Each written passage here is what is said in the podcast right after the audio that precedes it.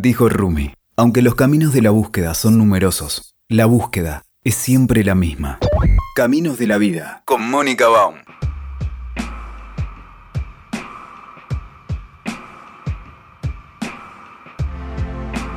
En este nuevo encuentro de Caminos para el Desarrollo Personal, Caminos de la Vida en WeToker, estamos hoy con Pablo Almazán, que fue una entrevista que estamos organizando hace un montón, que nos dio un montón de trabajo hasta que lo logramos, hoy con lluvia y ahora con un sol esplendoroso.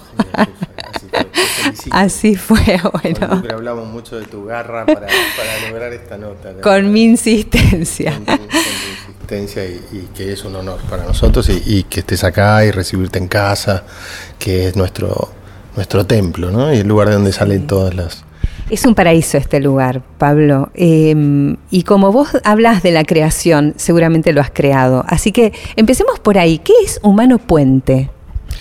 Humano Puente es un centro de conciencia y es un camino de conciencia a la vez que creamos con, Lucre eh, hace ya varios años, eh, en 2011, caminando por las montañas, por el Cerro Champaquí, eh, en, un lugar llamado San Javier, en Tras la Sierra, en Córdoba.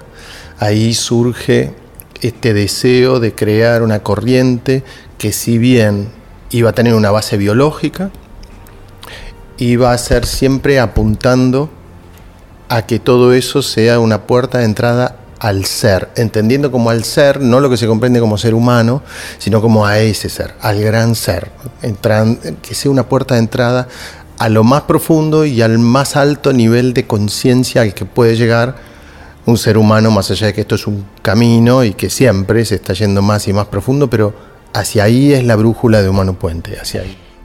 Pero los que los buscan a ustedes, eh, los buscan por, en general, por alguna inquietud, porque hay algún problema o hay algún problema de salud, alguna enfermedad. Em, ¿Quiénes los buscan y qué ofrecen? En realidad, como buen camino de conciencia, el camino humano puente fue y es un camino dinámico. ¿Qué quiere decir que sea un camino dinámico? Que si vos veías, por ejemplo, el humano puente del 2011-2012, no vas a encontrar lo mismo en cuanto a profundidad que vas a encontrar hoy.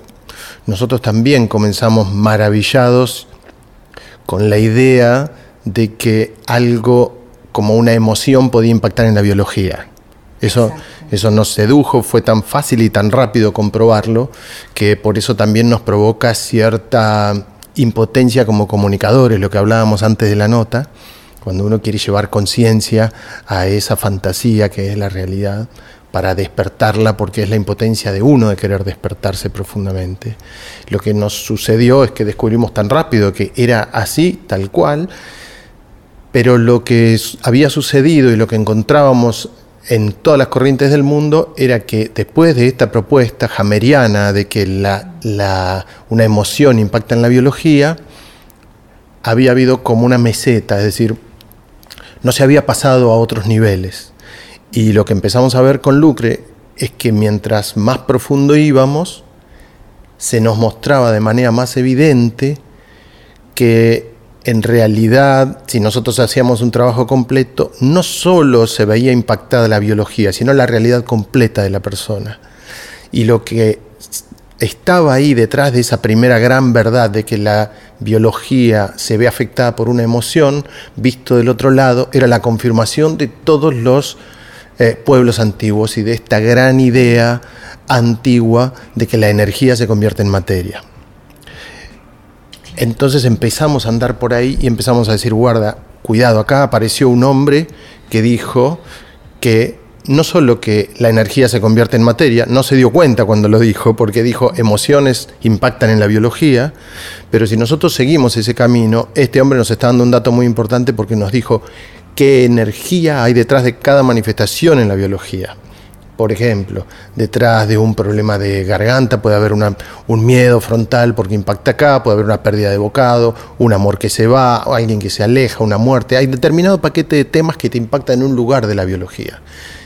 Y como nosotros habíamos hecho esa traslación, esa traslación a la realidad toda, lo que no podíamos dejar de suponer e intentar comprobar era entonces debe haber una historia relacionada por extensión a cada cosa de la realidad. Vayamos por esas historias. Y fue así como Humano Puente se convirtió en un camino en el que primero llegó y sigue llegando mucha gente, eh, principalmente por sus síntomas físicos, pero después empezó a llegar gente por las otras cosas que suceden en Humano Puente, que son no tengo la pareja que quiero tener, eh, no me hablo con mis padres, tengo una mala relación con mi hermano, no tengo dinero, no tengo casa, eh, y, las intermedias que podríamos llamar, ¿ok? Como por ejemplo, no puedo tener hijos, que es de base algo muy fuerte y que sirve para despertar la conciencia de una manera muy fuerte. Por eso este quinto libro que estoy escribiendo es de ese tema. Y cómo eso podía impactar un nivel, mm, en un nivel que podría llamarse indirecto, lo que nosotros llamamos infertilidad indirecta o infertilidad oculta, para que una persona nunca se haya dado cuenta, por ejemplo, que no podía tener hijos porque en realidad no llegó a la instancia previa, no puede tener pareja.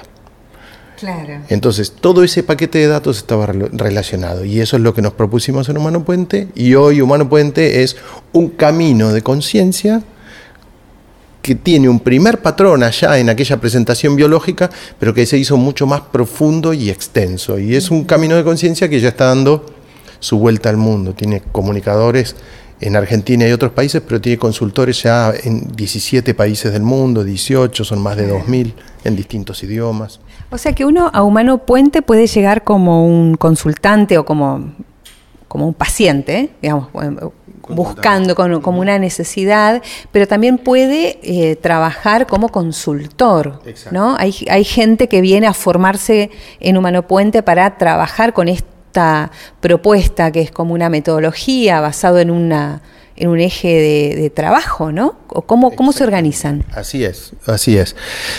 Lo que ocurrió con Humano Puente es que particularmente Lucrecia y yo empezamos a, atender eh, y a poner en práctica esto que proponíamos y empezó a venir gente de los lados más diversos que se te ocurran, hasta charter, venían autos con, grupos de personas que venían tomando mate y se venían como para, para que los atendamos en consulta y se empezaron a, dar situaciones de tener dos meses de atraso en las, en, las consultas, tres meses, cinco meses y cuando llegamos al año de atraso para dar un turno, nos dimos cuenta que eh, era, había llegado la hora, con toda la práctica que habíamos obtenido y que íbamos a seguir obteniendo, de ampliar esto, porque si no iba a ser muy trunco, iba a ser una sola vía, que éramos nosotros dos, por la cual se podía canalizar este conocimiento, con lo cual resolvimos abrir este conocimiento y acompañar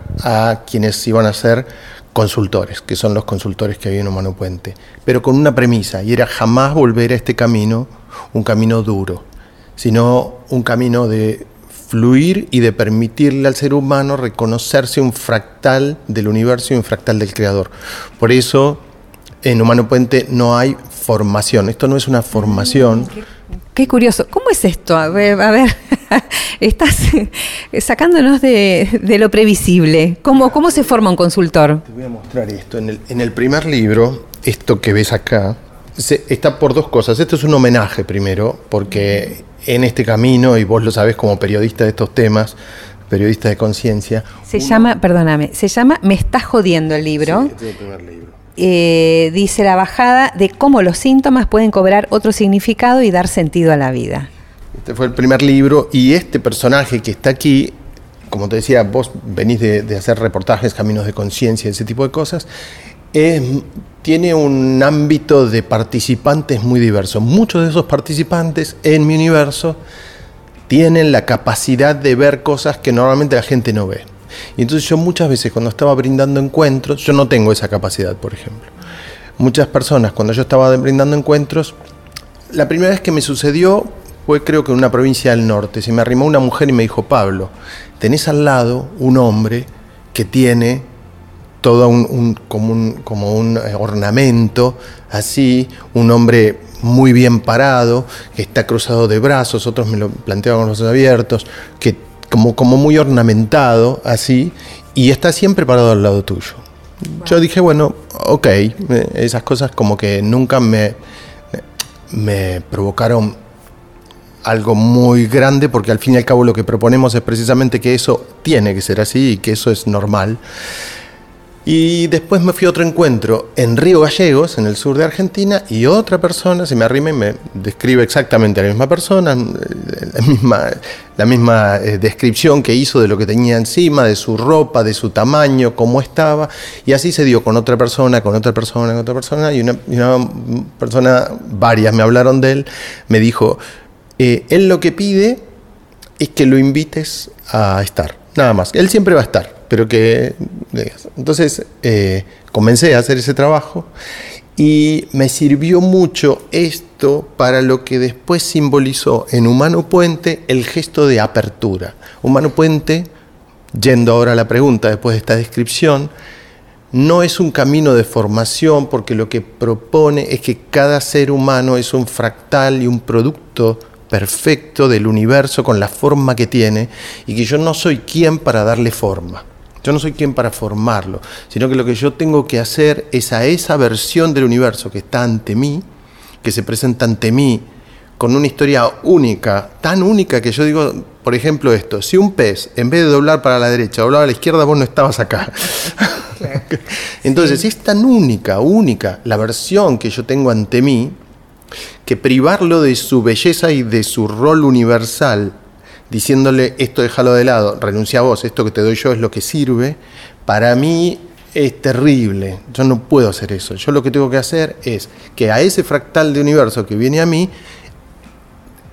transmitirle este camino de apertura para que tenga una serie de inquietudes, no inquietudes, de herramientas que le van a aparecer desde su inconsciente en el momento en que tenga ante sí a alguien que le plantee un tema. Lo que adquiere en estos 13 días, que es el camino humano puente, es un camino de solo 13 días, siempre lo digo porque la gente se asusta, porque dice, pero yo fui a un lugar tres años y no se dio lo que sucedió acá, y yo le digo, todo bien y todos los caminos están bien, pero aquí son 13 días de una determinada lógica, y esas personas cuando se van de acá lo que tienen es un canal intuitivo abierto y la intuición es ese puente al conocimiento total.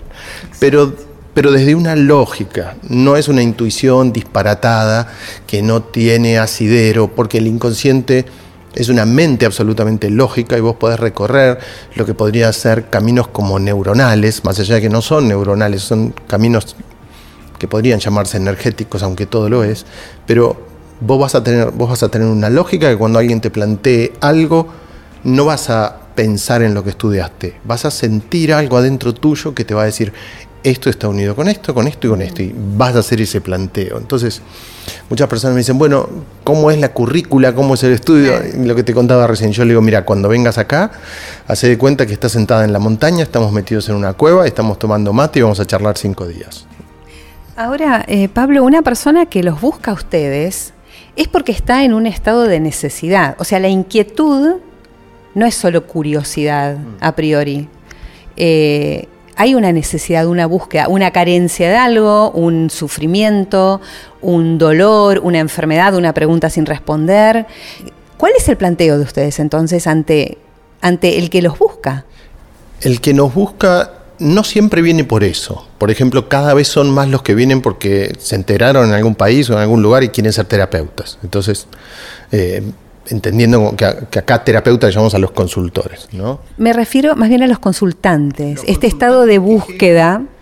Los consultantes que llegan, cuando llegan por una determinada búsqueda, nosotros le planteamos lo siguiente, le decimos, mira, tenés con vos a alguien que a través de la evolución de todo el tiempo ha llegado a manifestarse en vos y ese se llama síntoma.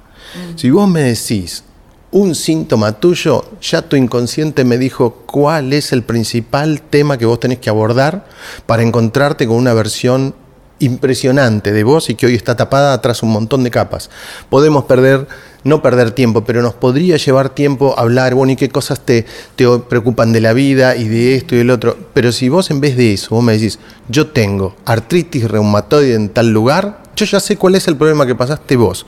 La panza de tu mamá y tu clan con respecto a un tema y para qué viniste a la Tierra a solucionar ese tema. Así que no perdamos tiempo. ¿Qué tiene que hacer la persona que tiene ese, por ejemplo, ese síntoma? Una persona que tiene X síntoma, a ver, vienen, vienen por un síntoma, pero también vienen a ver cómo es esto de ser creador, cómo, es esto que planteó Mano Puente, eh, que, no es fácil de incorporar. Yo le digo, mira, lo primero que te va a enseñar tu síntoma es a descubrir todo lo que ya creaste. ¿Vos querés aprender cómo crear de acá adelante? Bueno, veamos primero a ver qué creaste hasta acá sin darte cuenta. Y cuando veas lo que creaste hasta acá sin darte cuenta, eso te va a servir al abordarlo, revertirlo y ver que tu realidad cambia, vas a empezar a estar en, entre la espada y la pared, pero maravillosa espada y maravillosa pared, porque vas a empezar a decir, ¿cómo puede ser que yo, descreyendo de que se puede ir al pasado y cambiarlo, descreyendo de que soy creador, descreyendo de todo, fui, hice tal cosa y mi realidad es otra? ¿Qué pasó? ¿Quién soy? Y no le haces cambiar cualquier realidad, le haces cambiar una realidad, entre comillas, pasada, que está relacionada con su síntoma. Porque el síntoma es el gran maestro. Esa es una de las distinciones enormes que nosotros planteamos en Humano Puente. La gente viene por el síntoma, pero este no es una corriente de, de decodificación de síntomas. Lo que sucede es que es notoria la diferencia en que acá los síntomas se van, pero como consecuencia de que la persona solucionó el motivo por el que vino a la Tierra.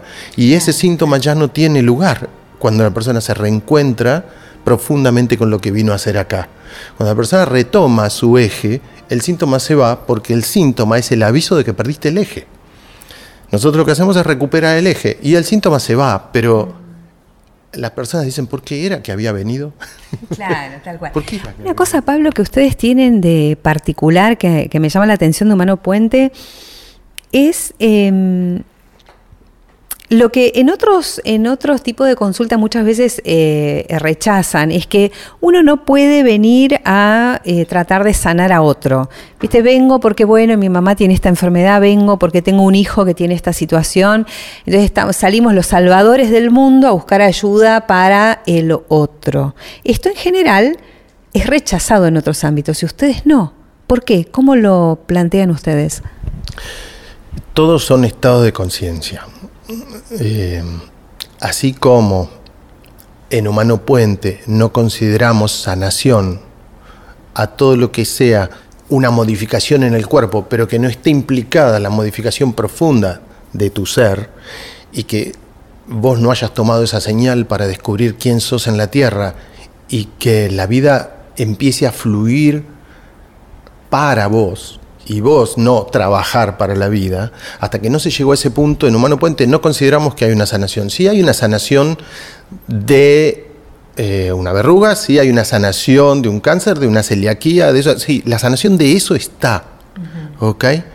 Pero sanación, sanación, nosotros le llamamos al proceso completo, en que una persona es otra persona, es la primera, es la verdadera versión que vino a ejecutar un rol maravilloso universal en la Tierra. Esa que no había quedado oculta tras miedo y eso. Ahora, lo que sucede cuando alguien cambia es que recién ahí empieza a darse cuenta que todos estaban actuando para él. Hay dos versiones de la espiritualidad, la de la práctica y la de la teoría. Quien lleva la, la espiritualidad desde la teoría no está haciendo un camino de espiritualidad, está haciendo un camino de teoría espiritual. Y desde ahí es incomprensible esto de que si yo cambio, el otro cambia y todos cambian. Ahora, desde la práctica, es imposible que eso no suceda, porque el que practicó la espiritualidad, el que hace un camino de conciencia, el que sigue el mensaje de su síntoma y llega al fondo, se da cuenta que eh, el vecino cambió, el hermano cambió, el amigo cambió, la economía cambió, la vivienda cambió, el trato con la pareja cambió, con los hijos cambió. Todos de repente cambiaron y no, el único que cambió es uno. Si yo me considero creador de mi realidad, yo no puedo llevar a cabo mi teatro de aprendizaje si no contrato a todos los actores para mí, si no contrato un director para mí, si no contrato a los camarógrafos para mí todo es una escena de aprendizaje, como se vio en alguna inspiración en películas como Matrix y como se ve en un montón de películas donde Morfeo dice, bájame el escenario para que aprenda tal cosa, bájame el escenario para que aprenda tal otro. La propuesta de Humano Puente es que permanentemente estamos creando escenas que son para despertarnos. hay algo que sucede y es que se da la paradoja en esta realidad de que tenemos una ciencia que hace más de 100 años, cuando se encontró con la física de partículas y cuando se encontró con el principio de incertidumbre de Heisenberg, cuando se encontró con, un montón de, temas que tienen que ver con el mundo de las moléculas y los átomos, esa ciencia nos dijo, lo que ustedes ven como realidad no es tal. Sin embargo, pasaron más de 100 años de eso y nosotros seguimos regidos específicamente por lo que los sentidos nos dicen y por lo que los sentidos nos muestran. Pero es tan simple como, no es una teoría espiritual que la realidad no es como creemos que es. Es un, es un microscopio el que te demuestra eso. Es decir, al fin y al cabo, a no ser que uno no quiera verlo, todos hoy sabemos que estamos ante algo que parece material pero que es solo energético. Que un átomo es 99. un montón de nueves energía y una mínima, mínima, mínima parte de materia. Tan pequeña es que si vos pusieras el núcleo de un átomo fuera el punto de una lapicera, en una hoja de papel, para dibujar los electrones que están orbitando alrededor necesitarías una hoja de papel de 20 metros todo el espacio que hay en el medio es energía. No hay una realidad física, hay un juego en el que estamos. Y dentro de ese juego es donde Humano Puente toma, plantea su propuesta y a la gente le sucede lo que sucede. Cuando vos tomas ese juego desde la certeza de quién sos y lo practicás, vos te das cuenta que es inevitablemente así, que eso es así. Pero para quien no lo practica, es imposible entenderlo porque en esa instancia ya estás más allá del lenguaje, de lo explicable. Es, es eh, darle una vuelta más a la tan de moda eh, ley de la atracción. Exacto. Porque la ley de atracción, al fin y al cabo, hay tanto para hablar de humano puente. Porque, por ejemplo, la ley de atracción establece que vos atraes algo hacia vos. Para que vos puedas atraer algo hacia vos tiene que, haber, tiene que haberse creado de otro modo o por otra persona desde otro lugar. Y en Humano Puente no es así. No hay ley de atracción. Yo creo. Yo soy el creador de eso. Yo lo estoy poniendo ahí. No lo estoy atrayendo. Ese es uno. Otra es la palabra sincronía tan maravillosa lo que pasa, y aprovecho la interrupción del mate, pero es complicado irle con esta teoría, te llevo al, campo de batalla diario, sí, tal cual, al 3D. Digo, em, si me echaron del trabajo, si tengo una enfermedad desgraciada, si tengo una situación, una relación tóxica. Sí, es así. Por eso, sanar es un acto de desobediencia. Sanar es un acto de valentía. Nosotros tenemos ese tipo de premisas. No se sana quien tiene miedo de sanar, se sana el que tiene más certeza que miedo para sanar. Ayer, por ejemplo, me escribió una persona que me dijo, yo no, me acuerdo, pero se ve que en algún momento me preguntó a qué consultor voy. Y yo tengo como práctica decirle, mira, los consultores son personas que han pasado por Humano Puente y que llevan este camino adelante, pero sinceramente no sé qué es de sus vidas o qué están haciendo o si además de monopuente aplican otras cosas. Entonces yo no te puedo decir a qué consultor ir. Tu corazón te lo va a decir, tu sentir te lo va a decir, tu intuición te lo va a decir. Y ayer me, llegó un mail, eh, por eso deduzco que le debo haber dicho esto antes, porque ayer decía, no puede ser que no me digas a qué consultor ir y que me estás dejando solo. Entonces yo le contesté, cuando tu miedo sea, me dijo, yo ya fui a varias corrientes de otras cosas y nadie me puede ayudar. Y le digo, no, sos vos el que no te puedes ayudar hasta que vos no bajes esa barrera y estés dispuesto, hay, hay un tipo de persona que llega a consulta y es la que te quiere decir cómo la tenés que ayudar. Y el planteo es precisamente, sos el que menos sabe cómo tiene que ser ayudado por eso. Sin embargo, el trabajo igual es propio, es de uno mismo. No hay otro trabajo no hay otro trabajo. Todo consultor de Humano Puente y sobre todo un comunicador de Humano Puente, que es un grupo más cercano que tenemos de personas que, tenemos relación todo el tiempo y que son como representantes nuestros. No son representantes, pero son personas que, hablan, digamos, por nosotros, cada uno en su ciudad, en su país, en su lugar. Con ellos, ellos saben bien que cuando viene un consultante, quien está entrando a consulta sos vos. Y que vos le vas a abrir la puerta a tu versión de vos que te viene a sanar una parte tuya. Por eso hay tanto amor en una consulta humano puente, porque ¿cómo vas a recibir ¿Cómo te vas a recibir a vos mismo cuando abras una puerta? ¿Cómo vas a hacer cuando te encuentres a vos mismo a tus cuatro años en la escena en que recibías violencia o abuso o abandono? ¿Qué vas a hacer con ese niño? ¿Cómo lo vas a tratar? ¿Lo vas a cuidar? ¿Lo vas a rescatar? ¿Lo vas a ayudar a salir? Esa relación consultor reconociéndose el consultante en contra de todas las propuestas de que hay que aislarse y que no hay que comprometerse y que no hay que, hacer una traslación con, el consultante. Acá es totalmente al revés. Acá es totalmente al revés. Acá abrís la puerta sabiendo que quien entra sos vos. Es tu pasado, es tu niño el que va a entrar ahí. ¿Qué vas a hacer con él? Entonces el consultor desde su mirada, que tiene una lógica incorporada, lo recibe. El título del problema y las historias a buscar van a ser el síntoma. Ese síntoma se traduce en historias y se recorre, se acompaña a esa persona a encontrar todas las historias de su vida actual, de la, panza de la madre, todo lo que tenía su madre en el inconsciente en ese momento, más todo su camino transgeneracional, tenga datos o no, porque para eso está Reorixins, para, para ir igual aunque no tengas datos ni sepas nada de tu clan y no solo se va a buscar qué pasó, sino que la magia viene cuando vos ves que podés reparar lo que pasó. Eso que para el ser humano ya es imposible. ¿Cómo? Yo puedo ir a, a los cinco años de mi bisabuela y eso que le pasó, yo lo puedo cambiar. Sí, absolutamente.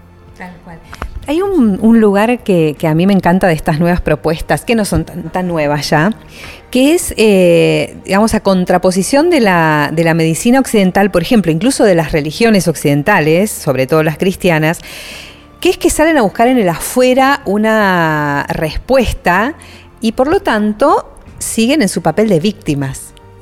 ¿No? Yo me voy al médico porque yo soy víctima de, no sé, una urticaria y estoy buscando una respuesta. Me voy a la iglesia, le rezo a un Dios que si está de humor me va a bajar algún favor y si no, vaya a saber qué cosa me puede pasar.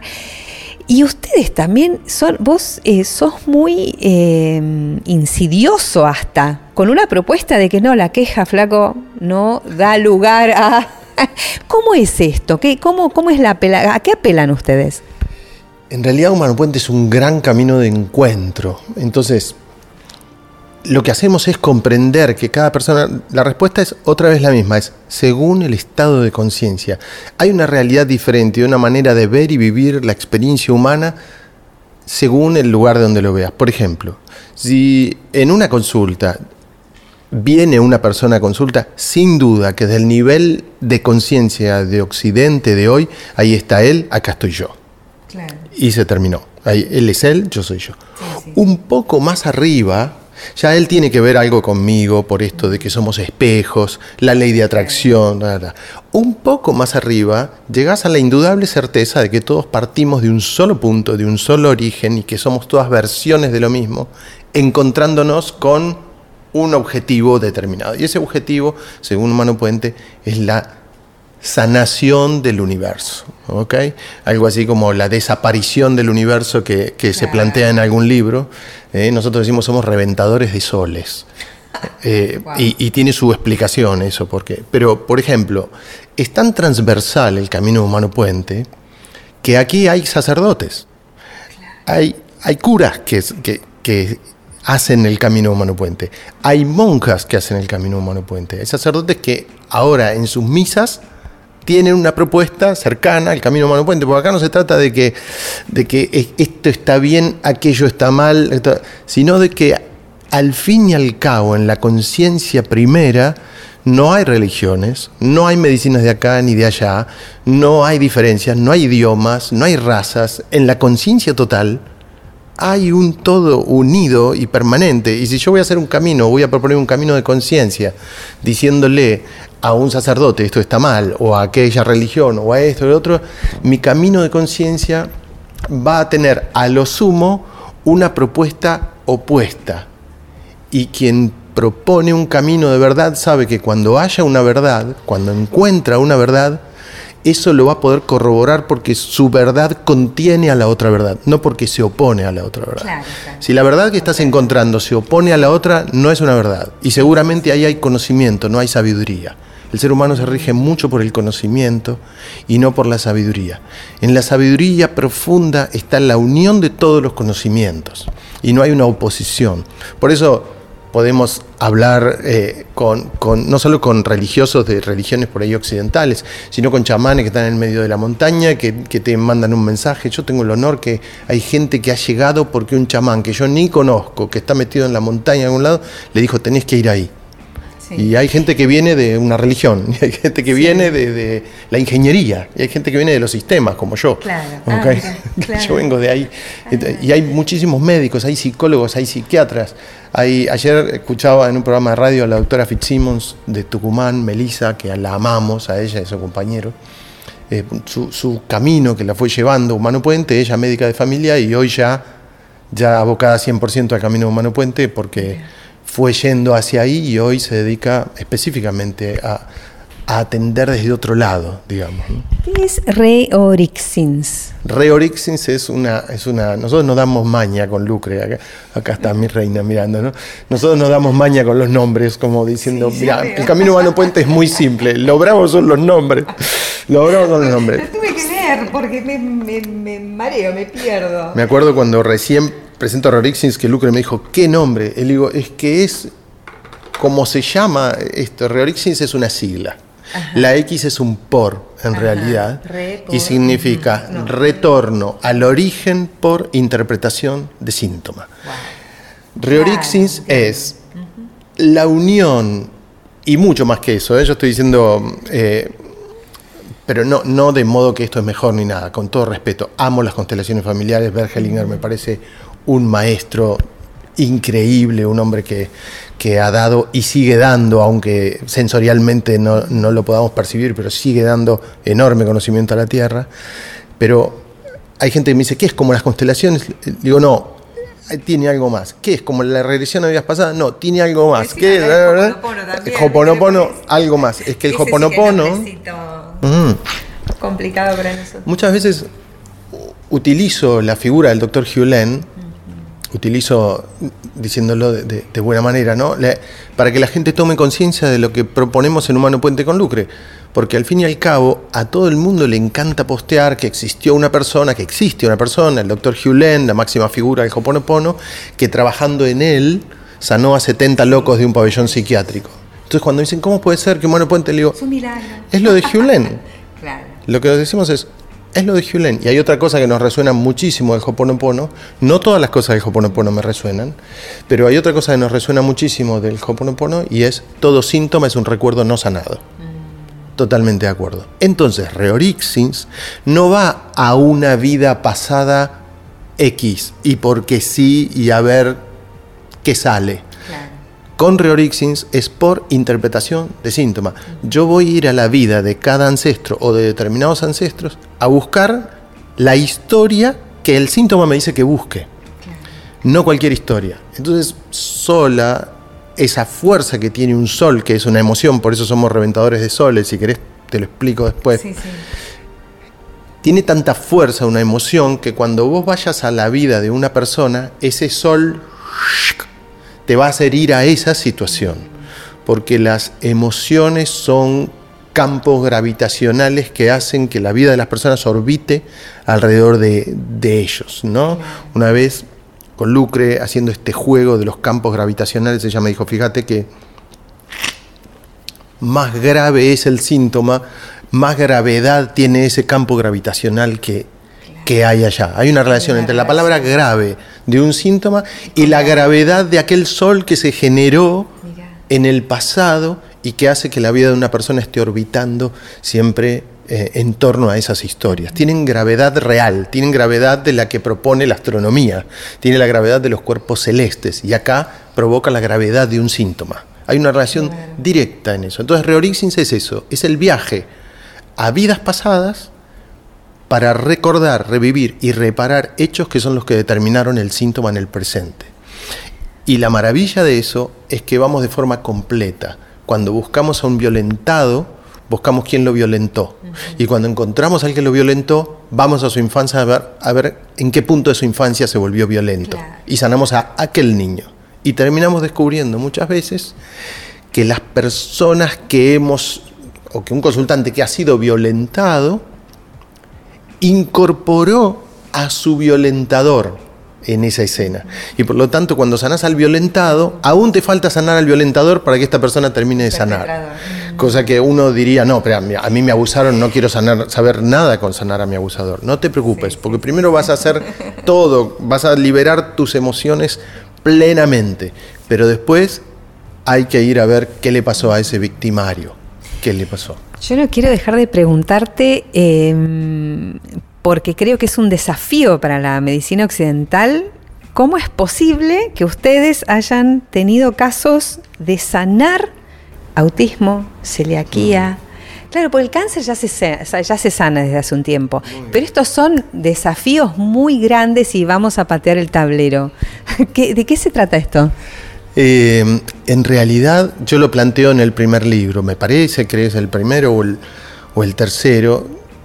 Humano Puente lo que tiene es una, ningún tipo de juicio a ninguna corriente de sanación. Por eso, repito, acá hay más de 200 médicos, psicólogos y psiquiatras. Lo que hacemos es sumar, sumar, sumar. Hay que venir, es hora de venir a sumar a la tierra, no a que lo mío está bien y lo tuyo está mal. Es un camino de encuentro. Y en ese camino de encuentro, así como por ahí la semana que viene aparece en un instituto en Massachusetts que dice acabamos de descubrir el gen tal, tal, tal, en Humano Puente lo que decimos es, miren, por este agujerito nadie miró todavía. Lo que venimos a proponer no es que tal corriente o tal mirada está equivocada, sino que simplemente no habían mirado en este agujerito. Si vos te fijas, por, por ejemplo, con la ciencia ocurre algo muy particular, y es que nadie se puede oponer a lo que dice la ciencia, pero permanentemente la ciencia dice que ayer estaba equivocada.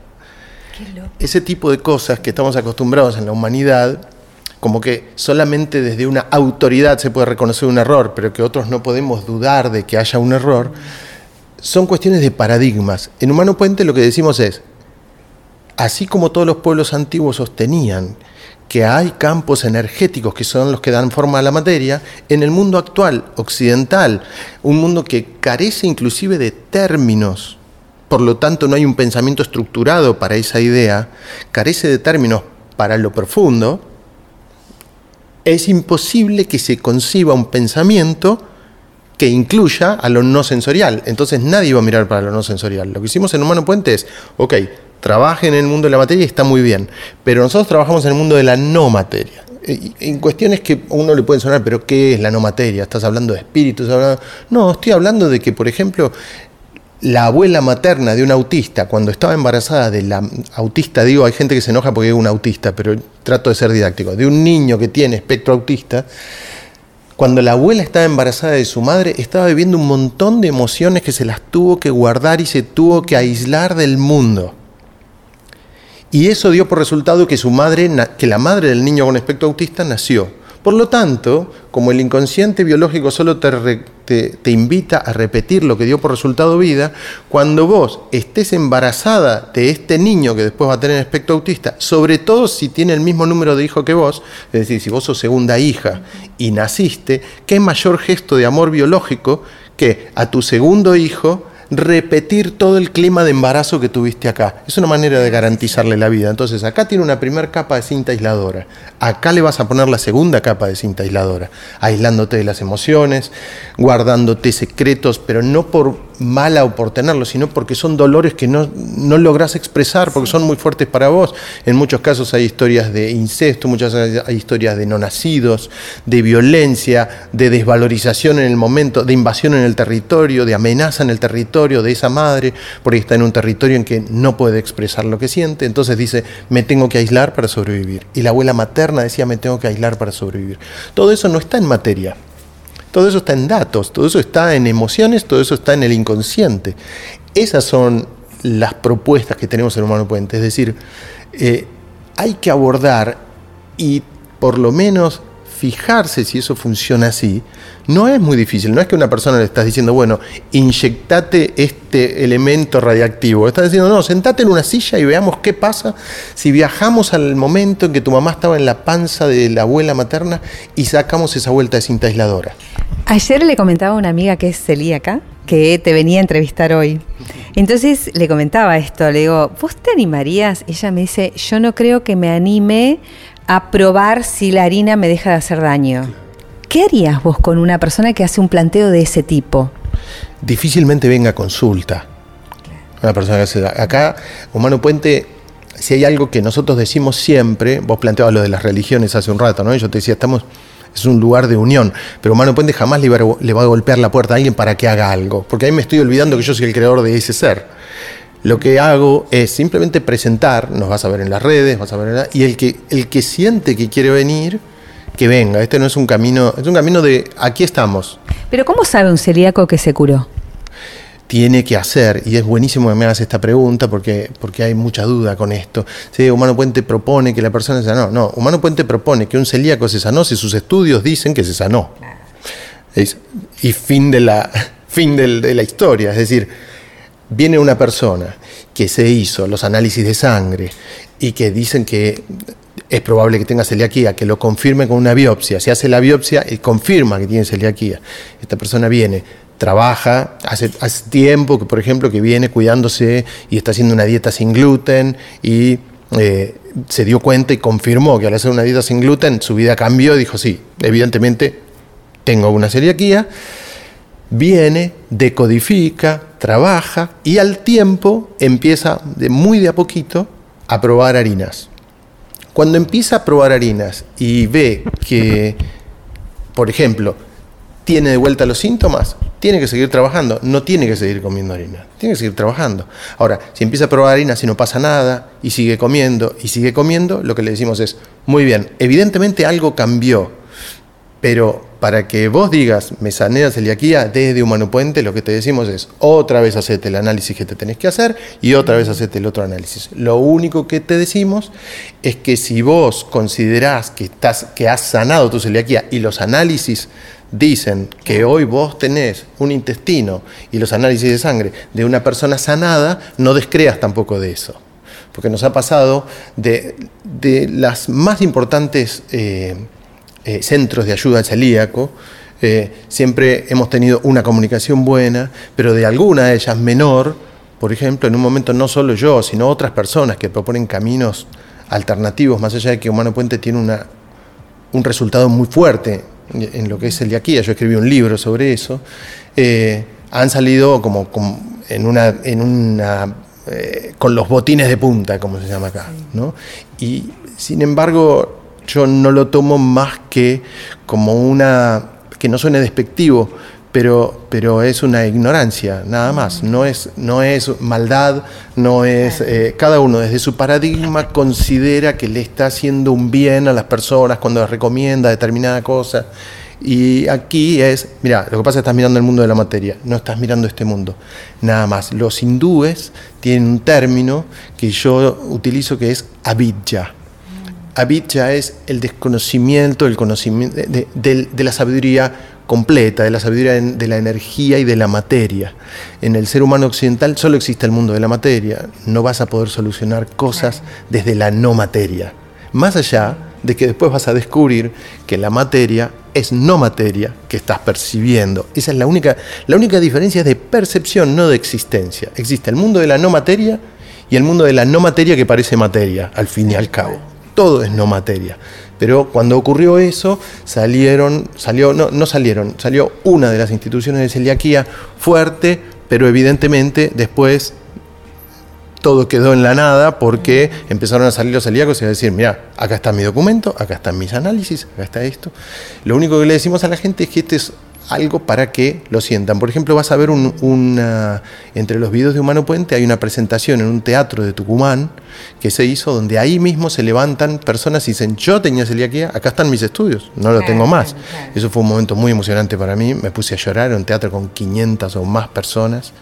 Eh, y, que justo antes de esa presentación se había dado un momento convulsionado, no solo con gente de la salud, sino de la política, con respecto a que iba a aparecer alguien diciendo que la celiaquía se podía sanar. Y sin embargo después terminé cenando con una de las personas que más se había opuesto a ese encuentro y que me dijo, Pablo, estoy acá para decirte que yo estaba equivocada. Pablo, no puedo dejar de preguntarte qué hiciste vos para estar acá. O sea, quiero eh, cerrar este encuentro eh, con que nos cuentes brevemente ¿Cómo llegaste a trabajar con esto? ¿De dónde surgió esta inquietud? ¿Qué hiciste? O sea, ¿vivís de esto? Digo, ¿qué, es de tu vida? ¿Cómo, ¿Por qué te dedicas a esto? Yo hice afortunadamente un montón de cosas que, que, me han llevado a grandes cosas, como maravillosas, como los hijos que hoy tengo, pero que por otro lado me han llevado a grandes sufrimientos y dolores. Y afortunadamente hice todo ese camino que me llevó un día a cruzarme con Lucrecia Bianchi. Eso es siempre. Es una historia de amor. Es una historia de amor. Puente es una historia de amor. Sí. Puente es una historia de amor. Eh, yo conozco a Lucre y a mí, lo cuento siempre esto, me, me cambia la versión de mí. Yo, yo empiezo a entender ahí que yo tenía otro, otro potencial que, que yo mismo me negaba a verlo y que ella pudo ver. Cuando yo le dije, no, mira, yo soy un despiole, mi vida es un despiole, no te acerques. yo, ella me dijo, no, vos no sos así. No sé, y, y, fue la primera persona, está acá y se lo digo ¿no? personalmente y se lo he dicho muchas veces. Y a veces los consultores, cuando me invitan a cenar, que viajo y me esperan con una cena, y eso, me dicen, contá, contá la historia, ¿no? porque les gusta esta historia romántica. Eh, ella fue la primera que a mí me dijo, no, no, vos, eh, yo sé quién sos, me dijo. Lo que pasa es que yo no sabía quién era yo. Eh, así que fue una gran creación eh, poner a Lucre ahí para que yo digo, si, si me estaba yendo al pasto en un montón de cosas, que no fue terrible mi vida. Yo no vengo de esas vidas que son terribles. No, yo tuve una vida normal, con preocupaciones importantes y con divorcios y con esas cosas que de pérdida de territorio y de, ese tipo de cosas que te ocurren cuando venís en el pensamiento occidental y la, la, la, la vida, el universo eh, como renunciaste a vos, quedás a disposición de la nada. Entonces eso es una hoja suelta en el viento. Y yo venía viviendo la vida de ese modo. Por eso hoy invito a las personas a que lo primero que hagan es retomar ese papel de creadores de ese universo. Pero ahí, ahí empieza mi cambio. Ahí empieza mi cambio. Y eh, vino Brian Weiss a la Argentina una vez y fuimos a hacer un seminario con él y nos pareció maravilloso, pero más allá de eso, bueno, nada.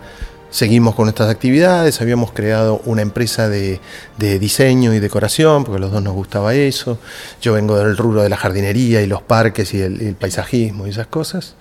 Y, ella venía del rubro de la publicidad y el diseño.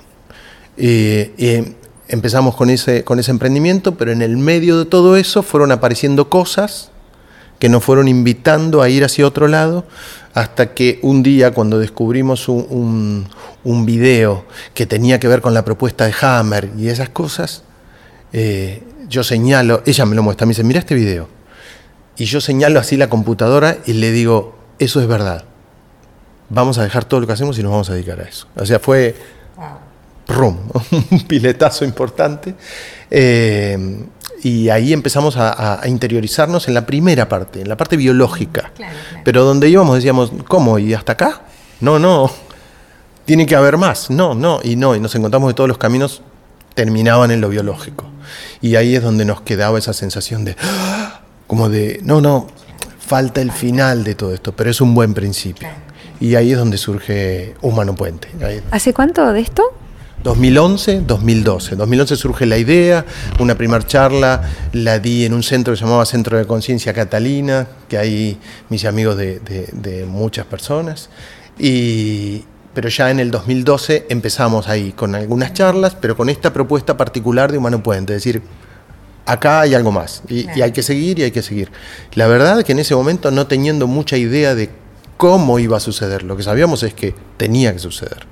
Y el tiempo se encargó de no solo confirmarlo, sino de hacer esto que hoy, bueno, eh, es, es, lo que es, ¿no? Que nosotros mismos escuchamos que hay, hay, por ahí comunicadores nuestros que los llaman para hacerle reportajes en, en, en, lugares o que nos llaman desde el exterior o de España para hacer reportajes, que hay consultores en todo el mundo que atienden en distintos idiomas, que están los libros vendiéndose por Amazon a todo el mundo y decimos, bueno, sin duda que la realidad confirma esto que, que está sucediendo, porque si no, no sucedería, ¿no? Y, y, sobre todo es un camino de paz, es un camino de mucha paz. Así como llegaste hoy y nos viste, así vivimos. Es decir, escribir disfrutar de la, de la realidad, salir, dar encuentros, emocionarnos, llorar.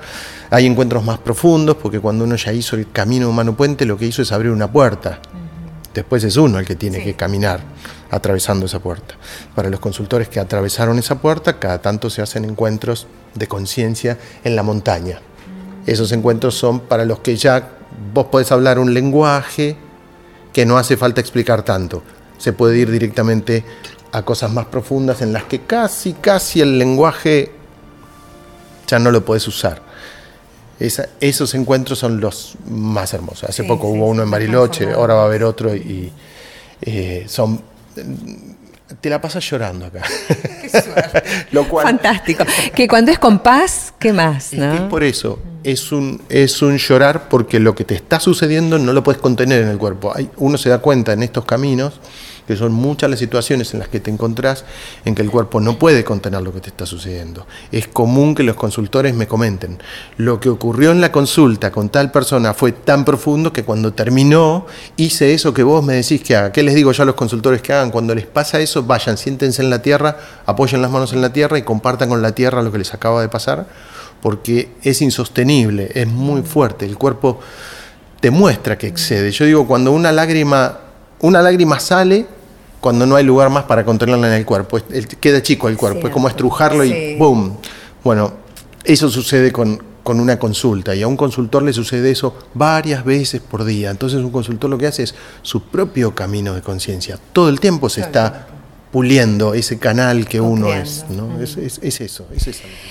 Pablo Almazán, un placer, la verdad. Larguísima la, entrevista, te confieso que es la entrevista más larga que hice. Mira, una vez Juan me dijo, papá, eh, en el colegio pidieron que hagamos un reportaje a alguien conocido, que haga algo que nos guste y yo te quiero hacer este reportaje a vos, o a los padres, a ver de qué se dedicaba cada padre.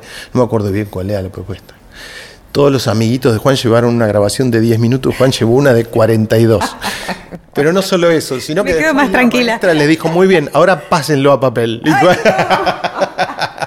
Todas mis entrevistas son así. Es la tortura de los periodistas, transcribir una entrevista. lo que sucede es que, por ejemplo, me llaman mucho, por eso valoro mucho tu, tu, reportaje. Los comunicadores y muchos consultores saben que yo soy de decir muchas veces que no a las notas. Yo digo que no. Al revés de muchos que les encantan las notas, yo digo no. ¿Cuánto va a durar? 15 minutos. No. ¿Cuánto va a durar? No, es un bloque que te vamos a llamar en el medio. No. ¿Cuánto? Porque un camino profundo de conciencia no se puede tirar un anzuelo para que hay que contarle lo profundo a la gente y hay que, hay que transmitir un de qué se trata. No puede ser un título.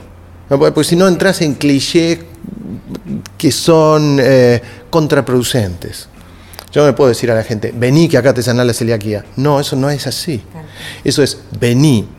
Que si vos encontrás los dolores que tenés vos con esta lógica que te voy a explicar, Vos sos el que se va a sanar de la celiaquía. Yo no te voy a sanar ni nadie te va a sanar de la celiaquía. La salud es un camino que es una parte de la existencia humana. Cuando vos recuperes la existencia y tu canal de existencia humana lo vas a hacer. Y eso requiere de una explicación didáctica. No puedes decirle un título un, como en una placa de, de un noticiero. Los caminos de conciencia no pueden ser caminos explicados en un corte comercial. Excelente, por eso en Caminos de la Vida eh, hago entrevistas largas. A mí esto que me diga que, Alex dice que sí. Pero esto que, que ah, no, en, eh, la gente no escucha más de 10 minutos, es probable, bueno, que deje de escuchar. Chao. Bueno, Pablo, gracias de nuevo. Mónica, te felicito. La verdad, la gente no sabe, pero le has puesto tanto amor tanta insistencia, tanto esfuerzo, que incluyó la lluvia de hoy temprano. y dijiste, ¿qué hacemos? Yo te dije, por mí no hay problema, pero mira, has creado... Un sol espectacular. Eh, hemos co-creado, diciéndolo desde una cosa que no es del todo coherente, pero eh, eh, uno se puede reconocer creador de un cielo hermoso que confirma que había que tener el acto de fe. Sanar es un acto de fe y se sana el que insiste. Excelente, muchas gracias. A vos, gracias.